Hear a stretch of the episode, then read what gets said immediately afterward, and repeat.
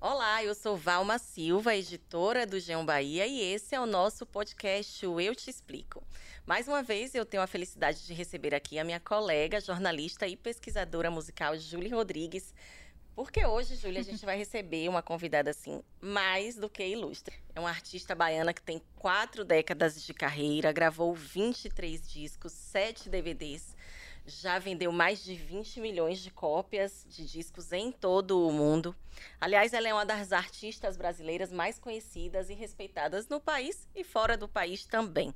Já foi eleita pela revista Rolling Stones como uma das 100 maiores cantoras brasileiras de todos os tempos. Foi empossada recentemente na Academia Brasileira de Cultura. É uma das precursoras, ou melhor, é a rainha do axé. Daniela Mercury, seja muito bem-vinda ao nosso Opa. podcast. Obrigada, Valma. Que carinho ser recebida assim. Júlia, também é um prazer muito grande estar aqui com vocês. E hoje, com a presença também de Gabriel Mercury, seu filho, mais um convidado especial para a gente conversar, né, Júlia? Exatamente, Valma. Obrigada pelo convite mais uma vez. Olá, olá a todos também que assistem, que acompanham Eu Te Explico. E é uma grande honra estar aqui, né, dividindo a mesa com Daniela Mercury, né, uma sumidade da nossa música, e com Gabriel, que a gente está conhecendo agora o trabalho dele, né, né, nesse projeto novo com a Daniela. A gente vai falar sobre tudo isso, inclusive, né? Vamos, hoje nossa conversa vai ser boa, vai ter um monte de assunto, mas vamos começar pelo Oxente Acústico, né? É o seu trabalho mais recente em atividade, digamos assim. Você está se apresentando em algumas cidades brasileiras ao lado do seu filho, Gabriel Mercury. É a primeira vez que vocês fazem um trabalho no palco juntos, né? Porque nos bastidores já havia essa parceria bem consistente. Queria que vocês falassem um pouco sobre o Oxente Acústico. É, um, trabalho dele como intérprete, né? E também trazendo as composições né? que ele vem fazendo é, com vários é, compositores e poetas. Né? Tem obras com Capinã, com Itamar Vieira Júnior. E, e, essa trajetória dele do meu lado, produzindo álbuns, é, cantando, fazendo backing e me apoiando, dirigindo artisticamente né, o trabalho musical, em produções, fez com que ele viajasse o mundo todo comigo. É meu sonho de consumo ter os filhos agarrados em mim, né? E aí eu adoro quando eles fazem música. Agora eh, tem né, nesse nesse show acústico tem um cenário que é da Lia Kay, né? Lia Kay. Que chama Portal Umbilical, que é esse corte, assim, ele nascendo para o mundo também como intérprete, mas definidamente numa carreira de intérprete. Né? E como é que está sendo para você esse momento, Gabriel? Olha, os, os, shows em São Paulo foram surpreendentes, né? A gente recebeu um calor é, muito grande, eu recebi um respeito, um silêncio muito especial para receber as minhas músicas inéditas também. E a gente toca também um repertório mais animado, é um repertório bem diverso, tem rocks. E, e eu acho que esse show acabou ficando surpreendente até para nós. Shows com casa cheia, ingressos esgotados em São Paulo, né? Aqui em Salvador também, o mesmo sucesso. Como é que tem sido para você, Gabriel, esse contato inicial assim com o público ali no gargarejo, aplaudindo, observando mais de perto o seu trabalho? Ó, oh, isso é, a gente vai se acostumando também um, um pouco, né? Na, por mais que fossem participações, eu fiz participações, mas com protagonismo, né? Nos, nos shows de minha mãe, nos, nos, nos trios também. Então eu acho que isso eu fui me acostumando um pouquinho, né? Então me ajudou um pouquinho nessa parte a lidar, sobretudo o início do show que eu começo sozinho, é, a lidar com aquela multidão, né? Me julgando, né? Querendo saber quem eu sou, se eu, se eu vim ali, o que é que, o que, é que, o que, é que vai dar, né? Naquilo. O que é que Qual, tem para mostrar, que é que né? É, porque agora Aí, na hora que ele começa a cantar, todo né? mundo se emociona, né? Porque Gabriel é um intérprete também que tem, tem muita emoção cantando. Não só canta bem tecnicamente, que eu acho isso muito importante. Ter um repertório que te identifique, que eu acho que é algo fundamental. E não é fácil também ser filho de artista. Já todos nós somos filhos de todos os artistas da música popular brasileira. Todos os artistas que resolvem para o palco têm que lidar com um legado de uma importância tamanha. Isso já é um peso, já é uma responsabilidade muito grande, sendo baiano ainda mais, né? Porque é tanta gente maravilhosa, de tantas gerações, de tanta diversidade de gêneros, né? do rock aos seixas, e a gente vai começar a numerar aqui do Caíme, vamos dizer, do Caíme, Raul Seixas, é, é, João Gilberto, né? Caetano Gilberto. Então, a galera fantástica, os nossos baianos. Imagine quando ainda se soma ser filho meu, né? Então, eu achei que foi interessante ele também fazer uma, é, uma construção de carreira e já saber o que, que ele queria mostrar para o público. Porque senão você começa a, a ficar meio doido.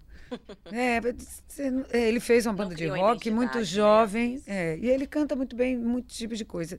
Tudo bem que ele não vai ficar rotulado a uma coisa só, mas ele é essencialmente MPB, né? Eu acho. Mesmo cantando muito rock também. E, e tendo uma pegada forte, tem uma voz forte e atitude para cantar divers, diversas músicas.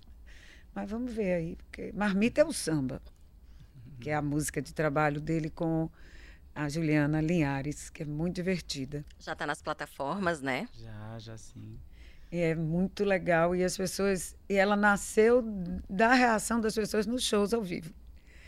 As pessoas ficavam empolvorosa, pedindo até para cantar de novo a música. Aí eu disse, com tão poucos shows, já está assim? É essa música, a música que ganhou trabalho. espaço, né? Ela tem uma letra que chama atenção mesmo, né? Com os jogos de palavras, essa coisa meio do duplo sentido também, que acaba sendo um tema que é bem falado, né? Nas redes sociais, essa questão né, de estar sempre sendo cozinhado por alguém, né? Fazendo trocadilho com a marmita. É, pois é, é. Pois é. Aí a gente tem no show, que eu acho as duas, assim, mais baianas, se a gente pode dizer, porque eu, eu acho até Marmita um pouco mais a Doniarão Barbosa, Noel Rosa, do Sim. que. eu até canto na hora Paulo Vanzolini para falar desse, dessa característica dos sambas que tem um, uma pegada de humor. É, humor, talvez, né? exatamente. Que contam alguma história, uhum. ou que se referem a alguma, algum caso, um ditado, que é o, o motivo dessa música, que é um ditado baiano, né? Chamar alguém que você está namorando de marmita. Né? e, e, isso são coisas do cotidiano do, do, do, da gente nas cidades.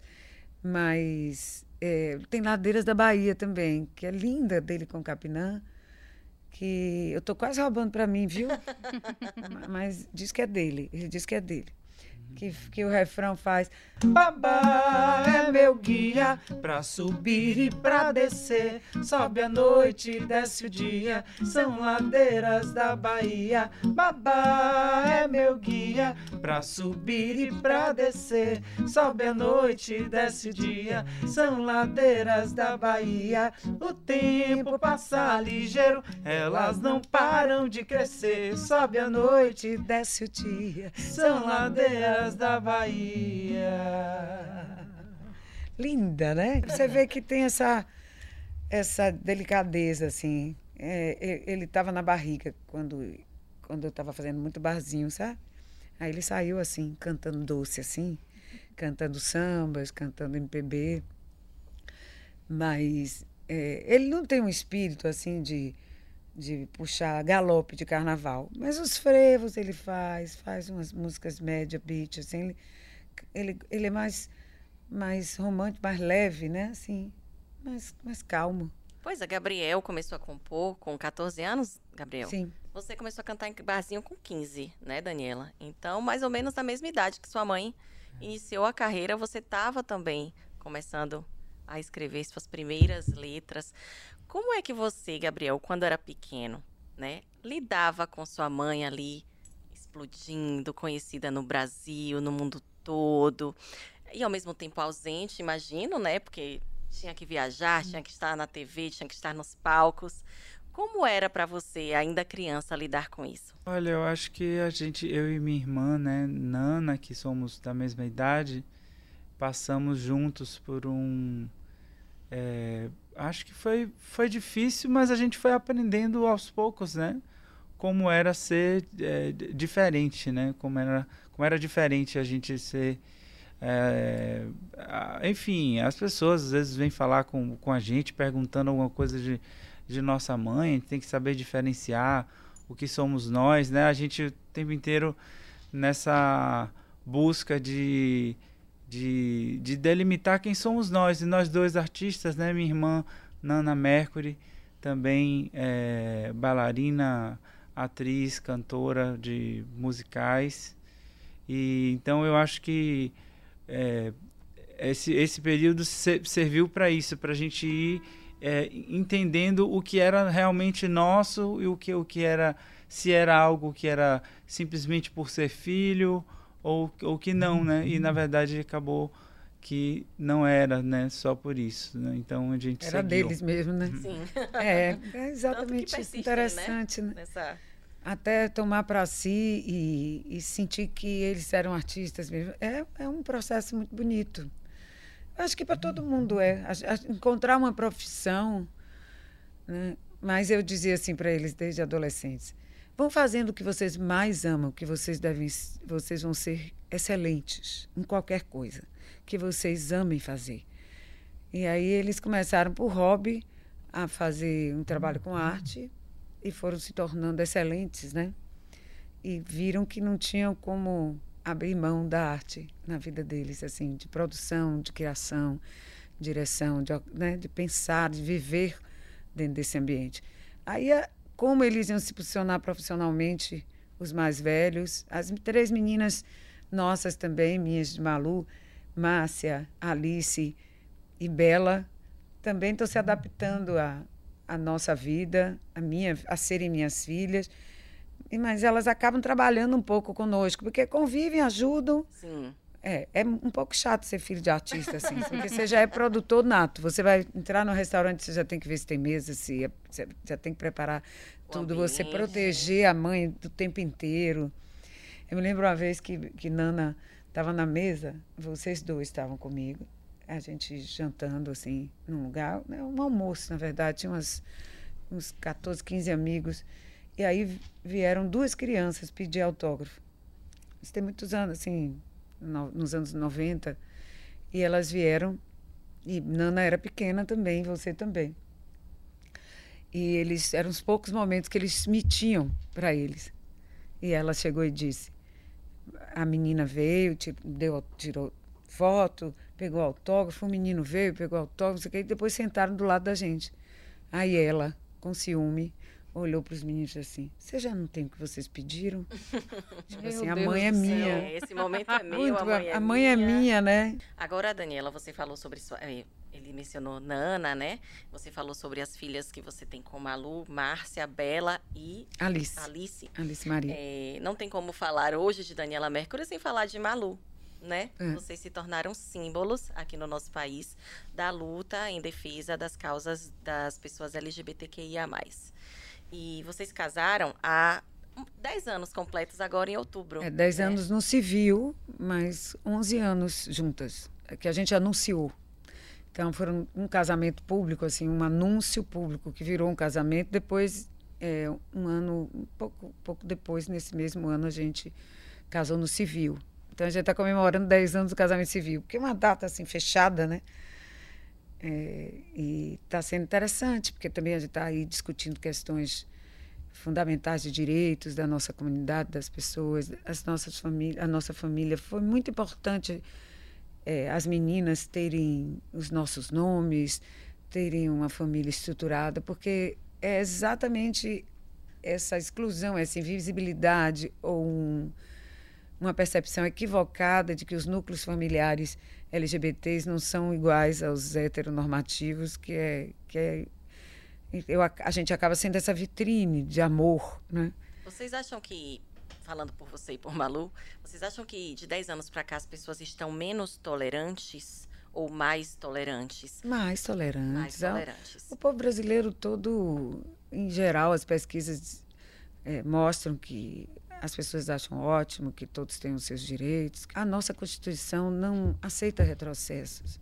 Então, o parlamento está perdendo tempo é, para discutir, é, para tirar direitos já conquistados de uma população gigante de pessoas que estão em estado de vulnerabilidade contínua e, e são é, também uma população que sofre muita violência, é um descalabro.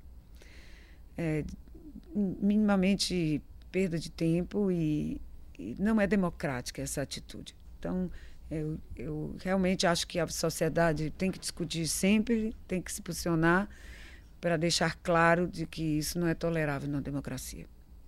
E a sua trajetória né, é sempre muito marcada por esse posicionamento social e político, né? Se intensificou nos últimos dez anos com o ativismo né, pela população LGBTQIAPN+, mas sempre esteve presente. E aí eu queria te perguntar justamente sobre se em algum momento no mercado, no meio da axé music, da música baiana, que costuma ser assim pouco amigável a esse tipo de posicionamento, você acabou recebendo algum tipo de represália, algum tipo de julgamento por assumir posicionamentos políticos tão firmes? Ah, Julie, eu já sou um artista nacional há muitos anos, né? internacional.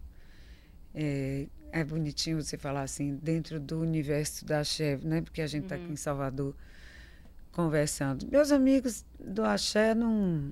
todo mundo já me conhece. Né? Eu sempre fui eu mesma, desde o começo da minha vida, sempre falei desses temas. Sempre usei todos os palcos para falar de. Eu estava até tava recuperando assim programas de televisão por causa desses 30 anos do Canto da Cidade, 40 anos de carreira. Toda hora os fãs pegam meu acervo. Gente, eu dava mensagens sobre todas as campanhas do Unicef desde o começo da carreira, no meio dos programas de televisão. Todas as vezes que eu fui no Faustão, eu trazia alguma mensagem, alguma campanha, alguma questão sobre democracia, algum posicionamento. Meu álbum Canto da Cidade tem Geração Perdida, que eu falo contra a ditadura. Tem Bandidos da América comigo e Jorge Portugal, né? Quer, quer dizer, comigo. É dele a música é, que eu cantei, que fala contra a escravidão e fala de quanto nós fomos responsáveis por essa mazela que temos que hoje é, fazer uma retratação realmente como povo a, ao povo negro e ao povo africano, não, o povo africano que, que veio escravizado. E isso estava dito lá atrás, né? As canções que eu trago comigo para que nós é, falássemos de nós e das questões de desigualdade no, nesse ambiente de Salvador, que, que eram as canções dos blocos afro, que estão comemorando 50 anos esse ano, e que são o lado da MPB, né? vamos dizer, o nosso rock. Se Brasília fez o rock, a gente tem a, os blocos afro falando de assuntos de exclusão, né? contra a exclusão, contra o racismo desde o início, por isso que me interessei tanto por esse discurso que era um discurso que tinha a ver com a minha alma, com, com a minha inquietude como cidadã. E Gabriel traz isso, inclusive no show acústico, ele, ele canta Moa, é, Mestre Moa, que ele fez e que Caetano, gravou. gravou essa música, né? Que é linda. Eu disse, Gabriel, é uma das músicas mais bonitas que você já fez. Então, assim, é bom ver no filho também essa atitude essa corajosa de que, e, e democrática da gente se envolver com as questões coletivas. Então, a gente já é periférico por ser nordestino. Sim. Né? Mas eu, para falar das coisas que têm que ser faladas, como mulher, desde menina também, tendo a consciência de que a gente estava sempre no segundo lugar. Né? Porque ser minoria está a partir do segundo lugar. E segundo, terceiro, quarto, quinto, sexto, sétimo, oitavo, nono, décimo. A gente, as minorias estão sempre, não são as que estão no topo da cadeia alimentar, como disse o Jorge, não são as que têm privilégio, né? Eu, me, mulher, já me posicionava. Então, assim, quando eu me casei com Malu, é, foi mais um pretexto para eu ser me, eu mesma, para eu dizer para o mundo quanto orgulho tinha de, de ser casada com a mulher. Eu acho que a gente tem que quebrar todas essas hierarquias e as supremacias. Aprendi isso desde criança. Importante dizer que muito antes da gente falar na, em ter brancos como aliados na luta contra o racismo, é um assunto muito presente hoje na sociedade, mas lá atrás você já defendia os blocos afro, afoxé, ijexá, é porque são símbolos do, do povo preto né? baiano, o candomblé, né, os Sim. elementos das religiões de matrizes eu africanas, sou de candomblé. né? Hum, também. É, sempre misturou. Católica de candomblé, inclusive eu falo, né? Porque a minha religião de casa, né, muito forte também em mim. Então, é, é importante a gente falar das coisas. e não se falava, né? Não. Ela falou, o Júlio perguntou essa coisa. Aqui é essa coisa velada, né? As pessoas não falam claramente sobre nada. Então, você me fez uma pergunta que eu respondi de várias maneiras.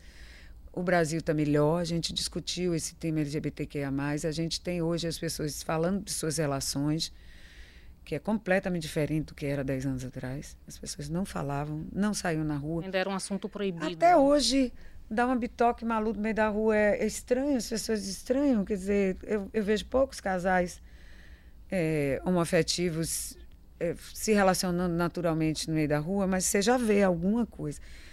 Né? A gente, quando chegou a primeira vez num evento aqui em Salvador com a mão dada, não foi só aqui. Elas estão de mão dadas. Era, o, era o, a manchete. Né? Os beijos, as bitocas, né?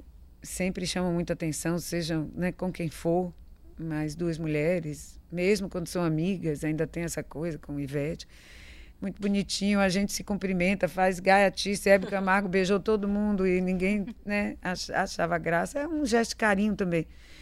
Mas, nesse caso, não. É, é um acostumar-se com o afeto entre pessoas do mesmo sexo que a gente veio criando, naturalizando as relações, que eu acho que isso é muito importante, porque que uns têm direito de de demonstrar afeto e outros não. Quando sua mãe tornou pública a relação dela com Malu, em algum momento, como filho, você teve receio de como a sociedade iria receber isso, se ela seria alvo de preconceito, que a gente sabe que existe e atinge pessoas de todas as camadas, sejam elas ricas, pobres, pretas, brancas.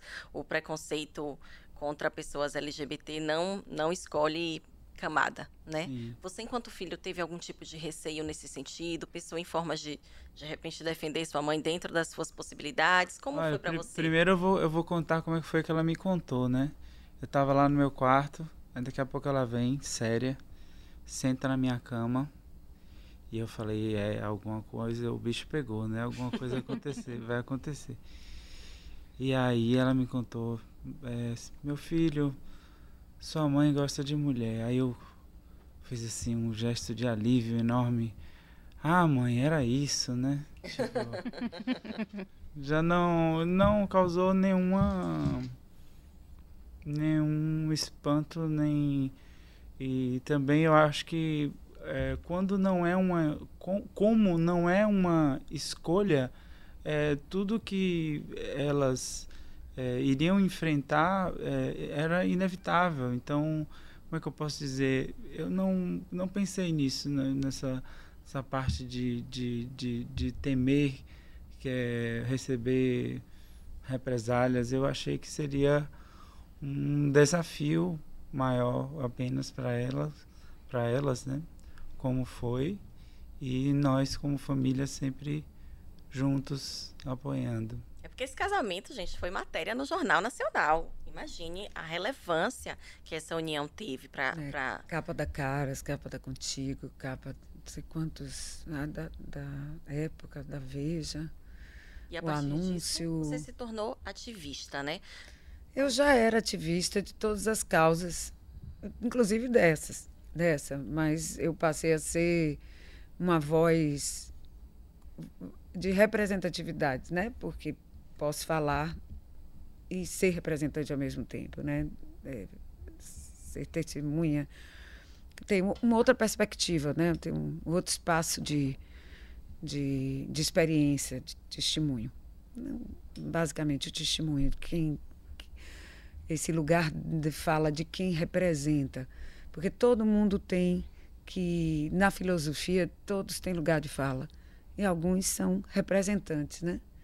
A partir de suas vivências. A partir de suas né? vivências, seus testemunhos podem ajudar ao mundo a compreender o que é que, que acontece. Sendo que todo mundo é muito diferente, cada um recebe de um jeito diferente. assim, né? Para a gente foi cansativo, porque para mim, e Malu, foi mais difícil ficar falando da vida pessoal da gente. Porque isso não era um assunto corriqueiro, né? na minha vida não era um assunto de repente todo mundo ficou interessado em saber. Ah, né? menina, esse negócio de namorar, discreta, de como é que né? é. E sempre. de repente. É.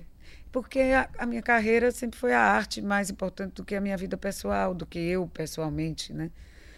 É, a minha vida, que é que eu pensava ou deixava de pensar. Eu acho tão interessante que hoje todo mundo explora muito isso, né? Eu, eu tenho dúvidas. Eu acho que essa coisa biográfica nem sempre é tão rica assim, né? Mas a gente teve que falar. Então foi desagradável nesse sentido, né? A gente quer transformar o mundo, mas é sempre muito difícil você tocar em assuntos delicados ou falar de coisas íntimas sem querer falar delas, né? Necessariamente. Então a gente teve que tocar em assuntos bastante delicados, porque as pessoas perguntam coisas que não deviam perguntar também. Né? Acabam sendo inconvenientes, né? Muito. Detalhes. Ah, como é o namoro entre duas pessoas do mesmo sexo? Diz, ah, gente, vocês não, não sabem o mundo que vivem, não? Pelo amor de Deus, ninguém é menino, nem é criança, né? noção, né? É, não é uma. Não, as perguntas só porque eu sou artista, entendeu? Quer saber da minha vida, especialmente. Aí eu dei umas respostas bem desaforadas, está aí nas matérias, porque chegou uma hora também que eu disse, ah, é? Se é para falar disso, então vamos falar direito. Porque aí, aí depois, ah, não era bem, né, você não queria que eu fosse até falar de, de uma coisa erótica, né? Aí disse, todo mundo é criança, ninguém viu, ninguém vê nada, ninguém vê filme. É a hipocrisia das é, pessoas, né? É esquisito né? falar para multidões, para milhões de pessoas sobre detalhes da sua vida particular. Sim. Eu nunca tive essa necessidade. É, Daniela, você avaliou né, que o mundo ficou um pouco mais tolerante de lá para cá, desde 2013, quando você se casou com Malu. E isso nos leva a um assunto que é também o fortalecimento da, é, do, do, do, nicho de mercado LGBT no Carnaval de Salvador, digamos assim. Né? Os blocos, nos últimos anos, têm é, se voltado mais para esse público. Tem mu muitos blocos, muitas artistas que acabam trabalhando mais, né, desfilando mais especificamente para esse tipo de público. Você, no caso, foi pioneira né, nessa nessa orientação, digamos assim, de atrair um pouco mais o público LGBT para o seu bloco. E eu queria saber como você é, observa esse fenômeno, né, que tem se fortalecido hoje e praticamente sustenta boa, é, boa parte do carnaval de bloco hoje em dia é sustentado pelo público LGBT. Como é que você é, enxerga é, isso? O público LGBT no mundo inteiro, é, como todas as populações jovens, não sei, acho que tem assim vários públicos LGBTs, uhum. que é a mais NP, e tudo mais. Mais, sempre mais, porque é, cada vez essa, essa sigla aumenta a quantidade de pessoas que se identifica como não sendo é, hétero, cis, né? É, aumenta, então daqui a pouco a gente vai perceber que mais da metade da população está dentro dessas siglas. Então, porque nós somos assim diversos na sexualidade em todos os aspectos da nossa vida, né? Então, eu, eu não gosto muito de ficar, sabe, Julie, restringindo, nem. Mas, falando de turismo, LGBTQIA, que é algo que entra numa, numa perspectiva aí econômica, de mercado, não sei o quê, é bom que a gente enxergue que esse público consome e, portanto, precisa ser cuidado, precisa ser respeitado mais ainda. Porque, na verdade, numa sociedade capitalista, só se respeita quem consome, né? Quem não é consumidor, aí tem um, todos os preconceitos mais um pouco, que, é, que são as pessoas que, que não conseguem. Então, se esse, então, é um público que tem poder aquisitivo também, que gosta de, de festas, uma parte do público, mais de homens, né? Eu acho uhum. que mais de homens gays, assim. Mas mulheres também consomem, lésbicas e trans e não sei o quê. Então, homens, mulheres, e todos da, da nossa da, da nossa comunidade. Mas eu queria dizer assim, é um público que gosta de shows historicamente. Então eles já estavam nos meus blocos a vida inteira dos meus shows, sempre estiveram, né? Tanto meninas como meninos. Então eu vejo que eles se animaram mais, gostaram mais do carnaval. Mas as divas sempre chamaram esse público, no mundo todo, né? Sim. Público de Madonna, o público de, de todos os grandes artistas, mulheres. É, sei lá, os, ma os maiores artistas pop do mundo têm Sim. um público assim, né? E Homens também... e mulheres, hoje você vê muito claramente, assim, porque as pessoas, o público se identifica. Sim. Porque antes não se identificava, mas já estava ali. De ter, de ter, ali aquele modelo, né, digamos assim. É, mas eu não, não, nunca escolhi, eu simplesmente abri e protegi. Uhum. Algumas vezes no Crocodilo, por exemplo, eu protegia as pessoas antes de eu até casar com o Malu. Sim. Eu já, porque eu sabia que era um público que sofria é, violência no carnaval já e que precisava de um cuidado ali de quem tivesse puxando o trio. De um espaço seguro, né? De, É, às vezes, exato. muitas vezes eles veem os blocos como um espaço É, seguro onde eles eu, por podem exemplo, ser. tinha um. Teve um episódio especificamente da Undina que tinha um, um beco ali em Undina que sempre quando a gente chegava vinham alguns é, caras para bater na, nos, nas, nas pessoas do bloco, Os foliões. os foliões gays. Uhum. Quando nós, não, eu ainda não tinha anunciado, não estava casada com Malu, nem ninguém eh, tinha essa relação comigo. Então, era um público já que estava no Crocodilo e outros blocos, mas essa circunstância aconteceu no Crocodilo há muito, alguns anos atrás, sei lá, sete, oito, dez anos. E eu comecei a perceber que aquilo acontecia todos os dias que a gente desfilava, todos os anos, que tinha episódios assim de violência. E era uma violência homofóbica, homotransfóbica. Aí eu fui, percebi, aí comecei a antecipar o bloco. Quando ia chegar lá, eu parava de cantar e dizia: alguém vai sair daí porque a polícia. po- Eu quero chamar a polícia para a polícia já ficar aqui para não deixar que os meus filhões apanhem. Porque isso aqui é um lugar de convivência civilizada e é inaceitável qualquer tipo de violência. Quando eu percebi que era homotransfóbica, né? Então eu fui evitando, pronto, acabou, nunca mais ninguém fez nada, entendeu? Mas precisou de atitudes assim muito claras. Eu tenho muitas atitudes de educação durante os meus desfiles. Para explicar que a pipoca é de todos, que todo mundo tem que conviver em paz. A vida inteira eu paro de cantar. Eu já subi o Cristo um, um ano, pelo menos umas três vezes em silêncio. Porque eu deixei uma turma ali, uns, uns meninos que vinham também agredir, que não era uma violência específica LGBT, porque nem era nem para o bloco, era para pipoca, e eu tive que educá-los a conviverem no carnaval sem violência. E a gente tem que fazer é, esse cuidado com todo mundo que está ali o tempo inteiro, nos shows. Não tem que ter. Não tem que ter medo, eu não estou nem aí se alguém vai gostar, se não vai gostar, eu tenho que resolver, porque violência é inaceitável e, a gente tem que evitar de todas as maneiras. É uma festa de muita gente, né? então as pessoas são prioridade total para mim.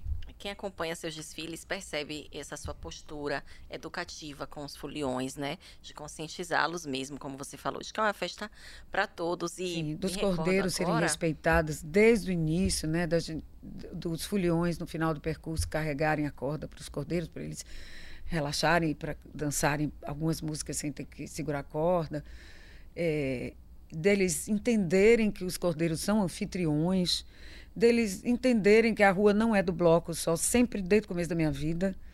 Então, meus cordeiros são os cordeiros cordiais, são anfitriões, estão lá ajudando a quem não pula carnaval fora, ou, ou que quer sair com um grupo e, e pede ajuda deles. Então, da importância deles para nós, para a cultura do carnaval, e também que a rua tem que ser dividida entre o bloco e a pipoca. Então, o bloco vá estreitinho, vá apertadinho, uma corda mais comprida, para que a gente não ocupe a rua inteira, que todo mundo ali tem o mesmo valor, né? que a gente não deixe episódios de racismo acontecerem, né? de, de aporofobia né? de, dos mais pobres terem, né? porque a gente está na sociedade capitalista e aquilo ali é um privilégio estar ali dentro, que eles entendam o privilégio, agradeçam e sejam respeitosos, porque a rua é uma rua pública. Então, da gente, como a gente usa os lugares, como a gente lida com tudo. A vida inteira foi isso. Né? Sou filha de assistente social, de Brotas, de um bairro de classe média, andei de ônibus desde criança, a vida toda tive uma vida difícil de proletária. Então, a gente precisa ter essa consciência de mundo, independentemente disso, todo mundo tem o mesmo valor. Não é porque um é mais pobre, mais rico, mais isso, mais aquilo que tem mais valor. Isso é aprendizado da minha casa e que a gente tem que multiplicar. Isso é essencialmente direitos humanos, né? Não tem como pensar um mundo onde as pessoas fiquem achando que valem mais do que as outras, que é isso que acontece em todas as áreas quando a gente fala das campanhas.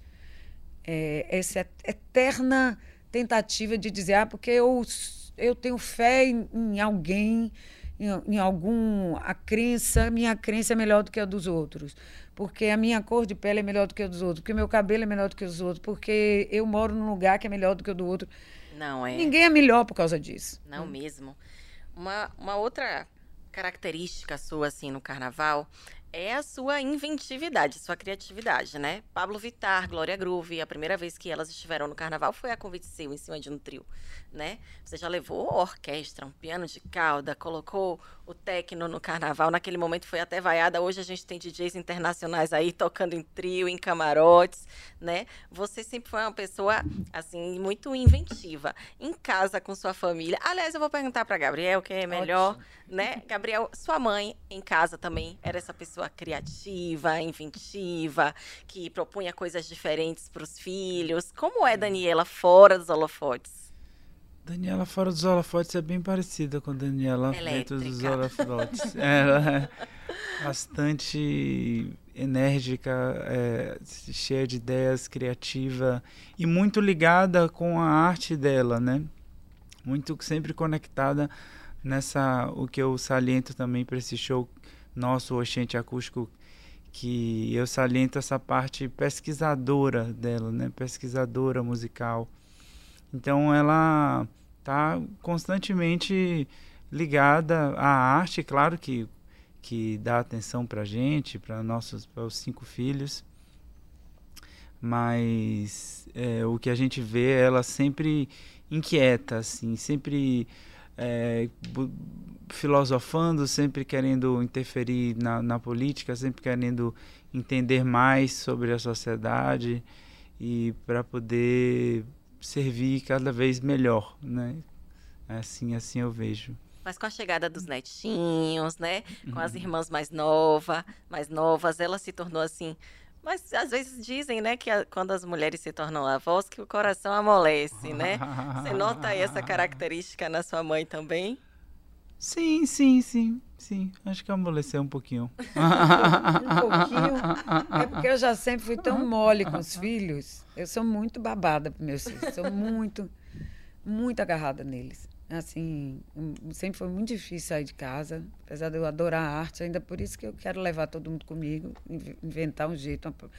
Senão não faz sentido, né? A vida. Sem os pais, sem os filhos. Tanto é que eu fui a primeira artista a estourar no Brasil e desse tamanho no mundo e ficar em Salvador, porque não queria que eles se afastassem da família e tudo, e nem eu me afastar deles. E, e, e, teve essa coisa, casei com Malu e fiquei um pouco mais em casa. Porque desde 14, 15 anos trabalhando muito, né? Já dava aula de dança, fazia milhões de coisas, não sei nem como é que dava conta. Então, quando minha neta nasceu, foi para mim uma mudança, foi um para, quebra de paradigma. Clarice. Tem 14 anos já.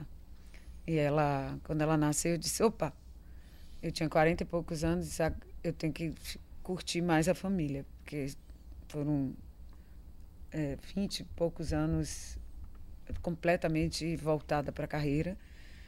Então eu dei uma desacelerada, diminuí a quantidade de shows, curti mais a, a. Era para me dar mais nenê, mas eles estavam tão agarradinhos com ela que não me deixaram ficar tanto quanto eu queria com ela.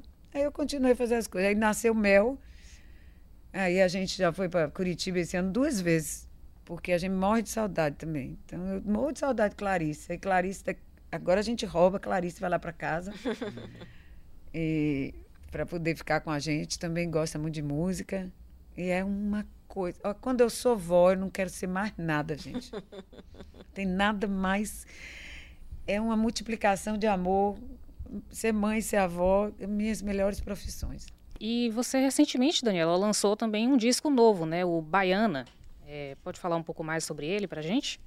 Ah, eu quero falar com vocês também do Baiana se transformando num álbum é, ao vivo, sendo engolido assim, junto com todo o repertório do Carnaval, porque os meus discos eles têm parte mais carnavalesca, parte pop, parte MPB, né?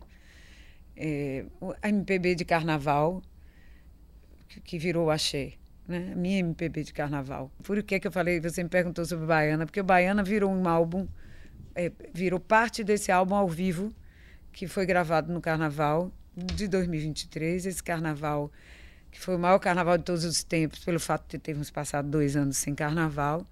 E eu juntei o repertório do Baiana como principal, junto com e juntei com músicas de todos os tempos, dos últimos álbuns, dos EPs. No dia 15 de dezembro chega o álbum Eu Sou o Carnaval, um álbum audiovisual com vários videoclipes e documentação do que foi esse Carnaval de 2023, making-offs, entrevistas. É um, um álbum do, dos, dos carnavais de Salvador e de São Paulo, que eram os que eu faço, né, com trio elétrico, com drones. Né, teve a direção e a captação de Juliano Bacelar, um super diretor e baiano, né, de videoclipes que já havia feito outros videoclipes comigo. O primeiro que ele fez foi Banzeiro. E aí ele captou maravilhosamente esse carnaval. Tem a direção né, de, da parte musical, não direção não, a produção musical de Gabriel, a direção é minha. E a gente produziu também muita coisa junto. E a gente, o que é que eu fiz? Como o audiovisual traz menos músicas, porque não dava para fazer tantas, tantos videoclipes dentro do carnaval, e a ideia, como eu fiz o baile barroco lá atrás, eu fiz muitas, a gente fez agora menos músicas, porque era um, a ideia era fazer um doc e mostrar esse carnaval especificamente, também expandir outra o nas plataformas vocês vão ter, sei lá, pelo menos 20, 30 músicas ao vivo. As plataformas são audiovisuais também. Sim. Então, as plataformas só de áudio vão ter mais músicas do que o audiovisual, muito mais músicas. E aí a gente está resgatando de todos os tempos, porque eu sou carnaval é uma frase do canto da cidade. Nesses 30 anos do canto, a provocação foi essa, né? Quem é, que, é, que carnaval é esse de Daniela, né? porque o carnaval diz muito de mim e eu acho que eu, a essa altura eu já digo um pouco do carnaval também, né? Com certeza, você é uma representação do nosso carnaval. E acaba dialogando também com o Moraes Moreira, né? Eu sou o carnaval em cada esquina. É. É porque é uma frase que fala, o verdadeiro uhum. amor, né? Eu sou o carnaval. Que, e é óbvio que eu lembro de Moraes, né? E Moraes está ali, prestigiado, homenageado em trio metal, Andarilho Encantado, Sim. Axé Axé, que, que Caetano fez para mim. Mas nesse álbum eu tenho muitas músicas Macunaíma, é, o, o, álbum ao vivo, Sim. tem MD, tem Mulheres do Mundo também. Então eu sou o Carnaval, estou contando para vocês assim, as primeiras entrevistas sobre esse álbum que é tão esperado pelos fãs que eles estão reclamando o ano inteiro que eles sabiam que eu estava gravando. Uhum. Finalmente chegou. Pariu junto com o Oxente, tá vendo? E é um trabalho que vem também para coroar esses 40 anos de carreira, né? É quase o nome de, era 40 carnavais, porque é isso, né? 40 carnavais nesse carnaval a gente é, fez, né? E o público do Festival de Verão que está chegando, né? Vai poder conferir um pouco desse trabalho também, porque aquele show do Rio de Janeiro, da Apoteose, infelizmente não, não pôde ser apresentado aqui na Bahia, né? Essa comemoração sua de 40 anos de carreira vai ser no Carnaval também, óbvio, e também com o lançamento desse trabalho. Mas aqui em Salvador, o público vai poder curtir no Festival de Verão e outros eventos. O que é que vem aí para essa alta temporada aqui na Bahia? Olha, o Festival de Verão tem dois grandes convidados, né? Eu tenho a honra de receber no palco, nos seus 50 anos, o Iliaê, que é o bloco para mim mais importante do mundo, né? E eu tenho no palco do Festival de Verão a convidadíssima, a, convidadíssima, a ministra, ministríssima Margarete Menezes, extraordinária cantora, intérprete, compositora, né? Então a gente está, eu, eu acabei dedicando assim um show inteiro a esses dois convidados, né? É, então e, e, aos meus anos de carreira relacionados a, ao universo que nos une, o que é a interseção entre nós três, que é o lado mais de sambas afro do, do, do repertório, sambas afro, samba rex. Eu ainda não fechei esse repertório, mas já conversei com Margarete um pouco sobre que músicas dos nossos repertórios nós iríamos privilegiar para poder celebrarmos o Ilê também ali juntas, né? E os nossos 40 anos de carreira. Porque, na, na verdade, os sambas afros são nucleares na nossa carreira. São é, as músicas no meu repertório é o que, é o que A predomina. base, né? É o que predomina quantitativamente, né? Então tá difícil escolher quais são os mais emblemáticos, os mais importantes que a gente vai fazer junto, que tem a ver com o Ilê, e o Ilê também escolher o que é que para eles tem a ver comigo e para eles, o que eles querem apresentar no Festival de Verão, né? Porque eu convido perguntando, quer fazer o quê? Quer cantar o quê? O que é que você tem vontade de fazer? Porque é um lugar de muito prestígio, né, de muita divulgação, de, de muito midiático também, o Festival de Verão, um momento da gente se celebrar. Então somos nós três nos celebrando. E aí perguntei a Maga, e tem umas ideias assim que eu queria. Aqui estou com a pesquisadora, né, Gabriel, com Julie, e dizendo assim, qual é essa linha que nos une, né? E, e aí a gente, eu falei com, com Maga assim, eu queria trazer alguém de alguma, algum repertório de MPB para o Ilê cantar. Eu já estou querendo provocar, mas aí eu escolhi, vou dar uma canja aqui, vou dar um, um spoiler. A gente vai cantar alguma coisa de Caíme, né?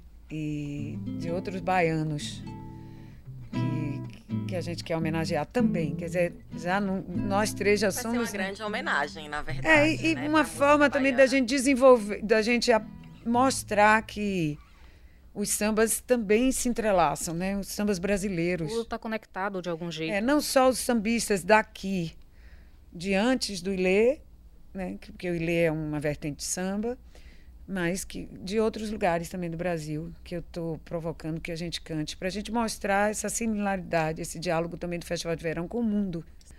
Mas é muita coisa, né? É. É, o carnaval eu vou cantar quase todos os dias, domingo e segunda. Quer dizer, devo cantar todos os dias, eu vou anunciar daqui a pouco. Domingo e segunda com crocodilo na rua, inventando é, formas de, de me expressar em cima do trio e de renovar essas minhas apresentações, sempre da maneira estética mais bonita, porque a beleza, para mim, é fundamental. Né? E também ter a mensagem da beleza, né? O que é que a beleza quer dizer, né? O que é que a gente quer dizer com a arte? Que a arte não necessariamente é bela. Ela pode ser estranha, esquisita, como foi na, no techno. Ela pode ser contrastante, quando for, como foi com a orquestra. Ela, ela tem que se fazer, ela tem que ser uma in- interferência válida, relevante, para a gente também não não ficar no que é simplesmente Óbvio, né? esperado. No Óbvio. É, o público já sabe que eu sempre venho na contramão, né? Um pouco. E até às vezes resmunga, res- reclama. Não sei porque não se acostumou ainda comigo, né? Às vezes tem Até as dificuldade de meninas- entender, né? É, e aí acham que, que eu vou chegar sempre fazendo o que já está nos códigos apriorísticos, o que já foi absorvido. E, na verdade, a graça é, é- é fazer um pouco algo que incomode um pouco, que seja contrastante, né? Para poder... é, então, eu estou pensando o que é que eu vou fazer. Já estou pensando, já tenho um monte de ideias terríveis. E a produção que lute para colocar em prática, né? Eu que lute para conseguir administrar os foliões felizes e eu fazendo minhas terríveis invenções. E pois é, em meio a verão, carnaval, você já está aí pensando lá na frente. Agora também tem o Oxente Acústico que vai sair por outras cidades brasileiras, né? Queria que vocês falassem, para encerrar um pouco mais sobre esse projeto. Quais são as cidades que podem esperar os shows de vocês? O que é que vem aí de parceria Brasil conjunta? inteiro, a gente já está fechando os shows no Rio. É, devemos voltar a Salvador, mas mais adiante, porque é só esse show da Concha que nós fizemos agora que foi possível. Mas lá adiante, quando- vem, esperando, né? esperando o Teatro Castro Alves reinaugurar, vai para a gente lá adiante fazer. É, Rio, São Paulo, de novo, a gente deve voltar, porque São Paulo é são muitas cidades. Norte e Nordeste todo, como eu fiz com Voz e Violão. Foram três anos paralelamente aos outros projetos. Eu não vou ficar só com o Oxinte, nem Gabriel só com o Oxinte. Ele está fazendo os shows dele solo, vai lançar os trabalhos, mas a gente vai ficar percorrendo também a Europa, Estados Unidos, né? E é o- a minha ideia é que a gente fique paralelamente em alguns shows dançantes e outros shows com Oxinte para ter esse sempre do lado ali, sabe, paralelo, para eu curtir também os dois repertórios, que é bem gostoso e ficar matando a saudade do filho, né, levando Né? comigo, porque esse, né? E você, Gabriel, você já falou sobre a música de trabalho, a marmita, mas já tem uma data para lançar o seu trabalho completo nas plataformas? Ah, ainda não tenho data, mas vai ser no início do ano. No início do ano. É. Bom que já vem aí mais uma novidade para verão aqui na Bahia. Pois é, ele vai ficar aí passeando com a marmita dele para lá e para cá. A curtir Eu já verão, tenho, né? ó, minha marmita é Malu, você sabe, né? Então, obrigada pela presença de vocês no Muito nosso obrigada a viu? vocês. maravilhosa. Muito obrigada. Valma. Júlia, adorei. Obrigada também, Júlia, pela sua participação. Eu agradeço mais uma vez pelo convite, foi muito massa. Você se ofereceu, agora já sabe, vem direto. Adoro. E para você que nos acompanhou até aqui, muito obrigada pela sua participação, pela sua audiência em mais uma, mais uma edição do podcast Eu Te Explico. Até mais. Burugundum bateu meu tambor. Yeah, yeah, yeah. Quero cucunca rever meu amor. Tire de